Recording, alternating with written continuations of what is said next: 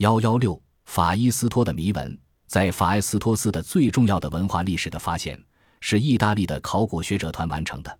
当时他们在这里挖掘的时候，正是伊文斯在克诺索斯进行挖掘的时候。他们发现的是一块第一眼看上去毫不显眼的、直径为十六厘米的陶薄片，它的两面都布满了难以辨认的文字。这些文字是用印戳压印进步处在潮湿阶段的陶制品里的。这块法伊埃托斯圆盘是世界范围内最古老的著名的一种文字印刷的见证，是一种不断用雕刻模型排印文字的见证。米诺斯人是能干的，在天才的戴达罗斯这个形象里。传说已经为米诺斯人的发明财富树立一座纪念碑。文字学者们认为，圆盘上一共有四十五个独立的符号：人的形象、动物和工具，它们分别代表一个音节。这些挖掘出圆盘的考古者们看着手中圆盘上的古老的文字，反复破译了五十多次，都失败了。一些人认为这个圆盘是一个日历，另一些人甚至认为它是火星人送来的信息，还有一些人认为。它是一位米诺斯传教士的旅行报告。这位传教徒访问了北非洲沿岸的那些游牧民族。虽然即使是门外汉，在他仔细的观看之后，也会认为这个圆盘上的符号文字必须要从外向内读。但隐藏在这些文字符号里的意思是什么？它包含着什么样的信息？这个圆盘产生的时候，这种文字肯定已经很古远了。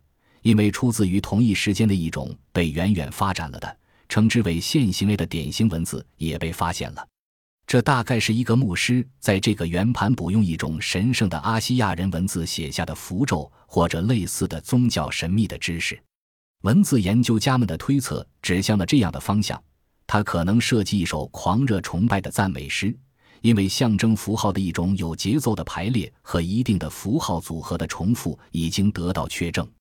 挪威的语言学家基尔阿尔顿在常年的研究之后，于1991年提出了一个新的识读建议。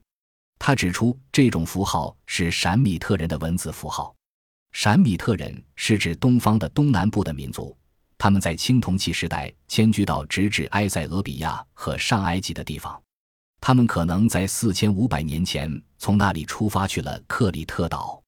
通过与其他古老的闪米特人文字发现相比较。阿尔顿认为，现在可以破译这个圆盘上的文字符号了。我愿意浑身湿透，耕犁你的田园；我愿意浑身湿透，深深的耕犁你的沃野。按阿尔顿的意思，这段文字是一个女子要求一个男子与她交合。按他的看法，在这四十五个音节里，说的是一个年轻女子破身的宗教礼仪。性成熟的年轻女子每年春天成群聚集在一起。参加在法埃斯托斯举行的成年仪式，为的是将他们的处女贞洁奉献给一位神灵，这样就成了真正的女人。